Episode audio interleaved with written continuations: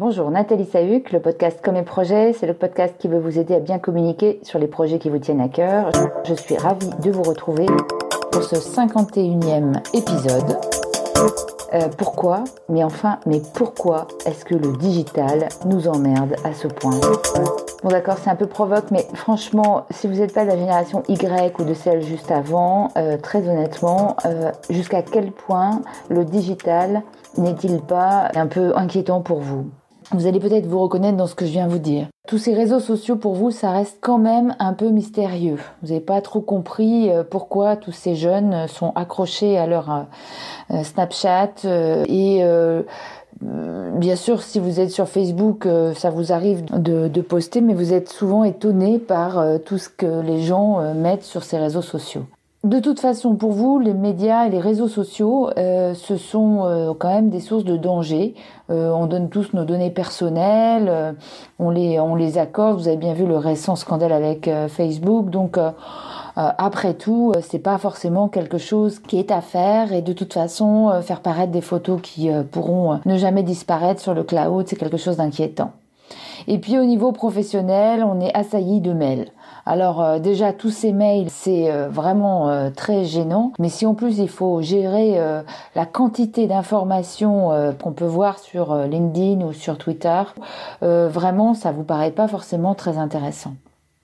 Et puis, vous y êtes allé quand même de temps en temps et vous avez bien vu la rapidité avec laquelle les informations passaient.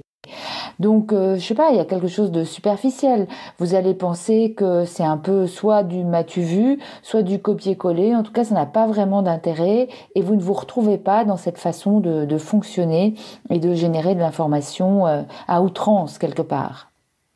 Enfin, et c'est pas des moindres, il y a une espèce de gêne parce qu'il y a un mélange entre la sphère privée et la sphère publique ou professionnelle, euh, en particulier sur LinkedIn, puisque finalement euh, on est là en proposition d'une compétence professionnelle et si on commence à bouger dessus et que nos employeurs le voient, on s'interroge sur la manière dont ils vont interpréter les choses.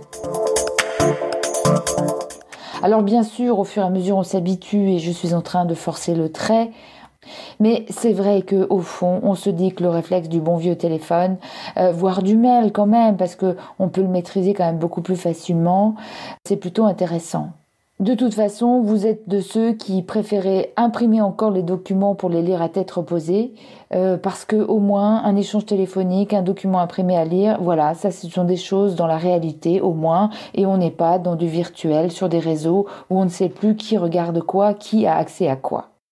Il y a une des choses qui change dans le digital, c'est qu'on a l'impression qu'il n'y a pas besoin de bosser et qu'on fait, puis on verra après ce qui se passe. Je vous mets à l'aise. Moi, j'ai fait partie de ceux qui euh, ont appris leurs leur leçons, fait des exercices pratiques et ensuite ont passé leur examen. Et quand je prépare quelque chose d'important, je le bosse avant.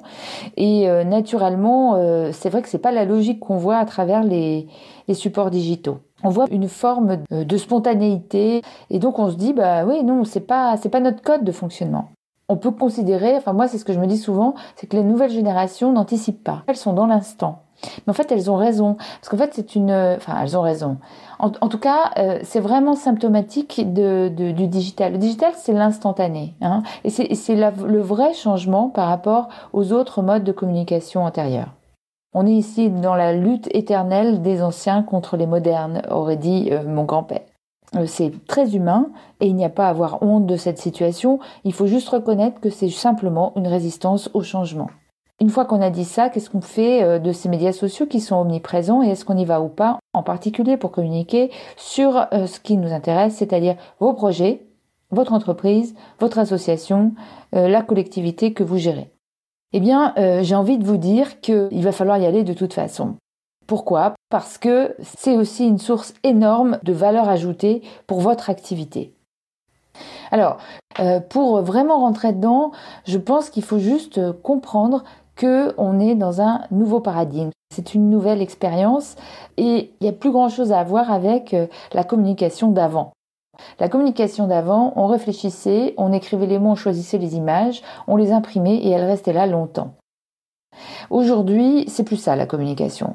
La communication suppose de réfléchir toujours, heureusement. Euh, mais après, on va produire plein de fois en plein de petites quantités. Et comme on n'est pas euh, des puits sans fond de science, euh, on va jouer sur la spontanéité. Et jouer sur la spontanéité, ça suppose effectivement une des règles d'or de la communication digitale, c'est la sincérité. On ne peut pas mentir éternellement en étant spontané.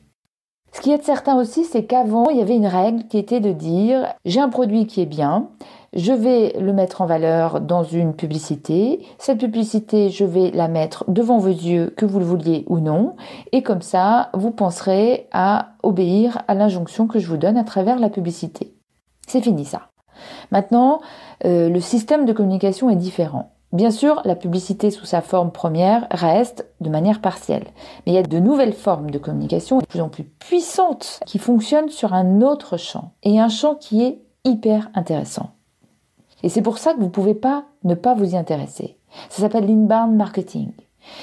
Ça veut dire que au lieu de parler de votre produit qui est super bien, vous allez apporter de l'information qui est utile aux gens. Euh, vous allez leur en apporter une deuxième fois, puis peut-être une troisième fois. Vous allez les habituer à avoir de l'information qui soit utile de votre part, pour que le moment venu, quand ils ont un besoin, ils pensent à vous solliciter pour répondre à ce besoin ou pour acheter le produit que vous avez.